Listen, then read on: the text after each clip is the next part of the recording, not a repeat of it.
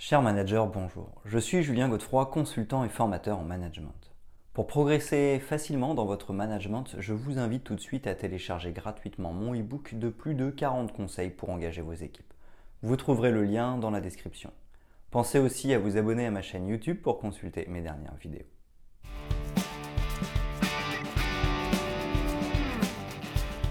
Le Knowledge Management est une méthode spécifique de management axée sur le savoir et la connaissance.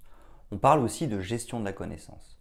Cette démarche managériale a beaucoup évolué depuis les dix dernières années et devient aujourd'hui un véritable enjeu stratégique pour les organisations. Il y a plusieurs raisons à cela l'explosion de la quantité d'informations reçues par les entreprises, l'augmentation du turnover, les nombreux départs en retraite des baby-boomers, etc. Il est donc important de pouvoir pérenniser les savoirs et savoir-faire au sein d'une entreprise. Grâce à des outils et des méthodes organisationnelles spécifiques, il sera alors possible de maîtriser l'information et de capitaliser les connaissances au profit de l'entreprise et de ses travailleurs. Nous allons voir ce qu'est le knowledge management et comment il peut avoir un impact direct sur la compétitivité et le développement d'une organisation.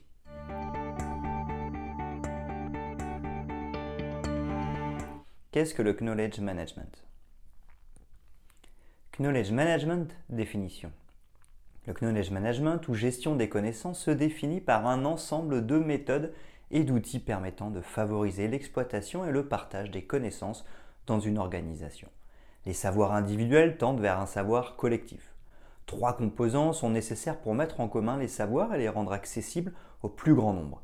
Il s'agit de la technologie, système d'information, du capital intellectuel, les individus détenant le savoir à l'expérience et d'une structure organisationnelle adéquate. Principe et outils de la gestion des connaissances. Le principe du knowledge management est de faciliter l'accès aux connaissances. Pour cela, on implique l'ensemble des acteurs d'une entité afin de combiner leur savoir et leur expérience pour créer de la valeur sur le long terme. Concrètement, il s'agit de mettre en place des actions d'aide à la diffusion des connaissances et de développer une méthode d'organisation des documents qui facilitera la transmission. Le management de la connaissance nécessite l'intervention de la direction qui définit les enjeux attendus ainsi que les méthodes et outils utilisés. Les managers ont pour mission de transmettre et faire appliquer la stratégie à leur équipe.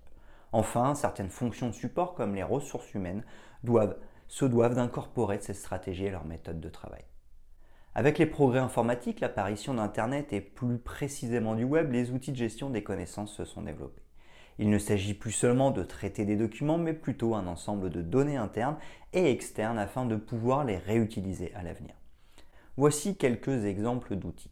Plateforme intranet, partage d'actualités et de documents généraux, forum ou messagerie instantanée, simplification de la communication entre les différents acteurs, base de documents du type Word, Excel, vidéo, etc., établissement de procédures écrites ou orales. Annuaire, localisation des différentes expertises, groupe de travail, développement d'un système collaboratif et d'un partage entre les membres d'une même organisation formation en e-learning, optimisation de l'apprentissage des nouveaux arrivants et de la mise à niveau des collaborateurs, etc.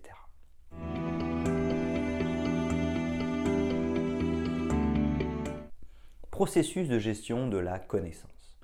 La capitalisation des connaissances au sein d'une entreprise nécessite la mise en place d'un processus organisationnel explicite. Recueillir, structurer, traiter et diffuser le savoir. Premièrement, identifier les connaissances existantes.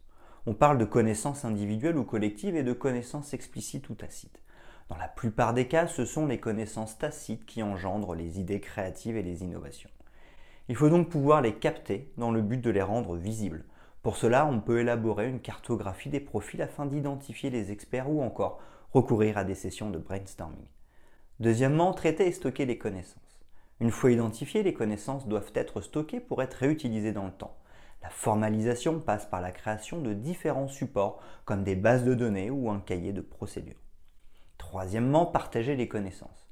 Le partage des connaissances se fait grâce à la synergie entre les acteurs du savoir, les processus et la technologie. Il favorise le développement des compétences et l'identification de nouvelles connaissances. On parle de partage de documents, mais aussi d'échanges oraux lors de réunions ou de discussions par exemple. À noter, la mise en place d'un processus de knowledge management demande de la rigueur et du temps. De plus, il nécessite une véritable mutation culturelle au sein de l'entreprise. Les managers doivent garder un cap bien précis dans l'établissement de leurs fonctions et donner des directives claires à leurs équipes. Quant aux collaborateurs détenant les connaissances, ils doivent se montrer volontaires. En effet, certains craignent de devenir inutiles ou de perdre en valeur après avoir transmis leur savoir.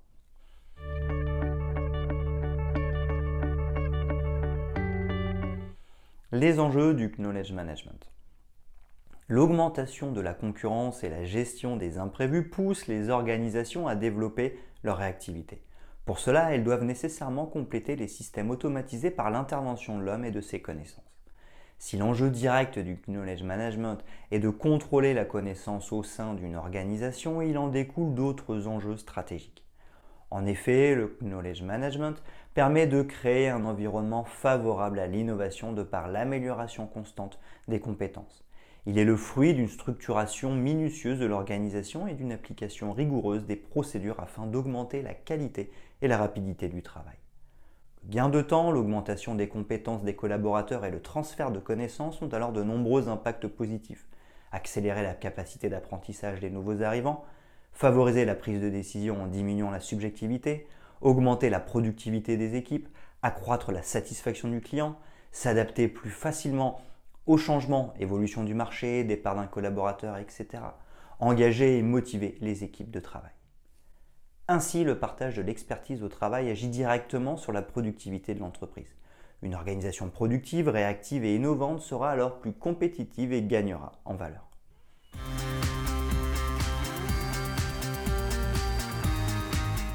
En conclusion, nous savons maintenant que les savoirs et connaissances représentent un capital immatériel fondamental pour l'entreprise. Grâce à l'arrivée du web et de l'informatique, il est possible de les mettre régulièrement à jour. Le knowledge management s'inscrit alors dans une démarche d'amélioration continue. À travers cette vidéo, nous soulevons un point important. La performance d'une entreprise ne se valorise plus uniquement en termes de production, c'est davantage sa capacité à réagir en cas de problème, de changement ou de développement concurrentiel qui montre sa performance. Les travailleurs ne sont plus perçus comme de simples exécutants, ils détiennent le savoir et le savoir-faire qui constituent la véritable richesse d'une organisation.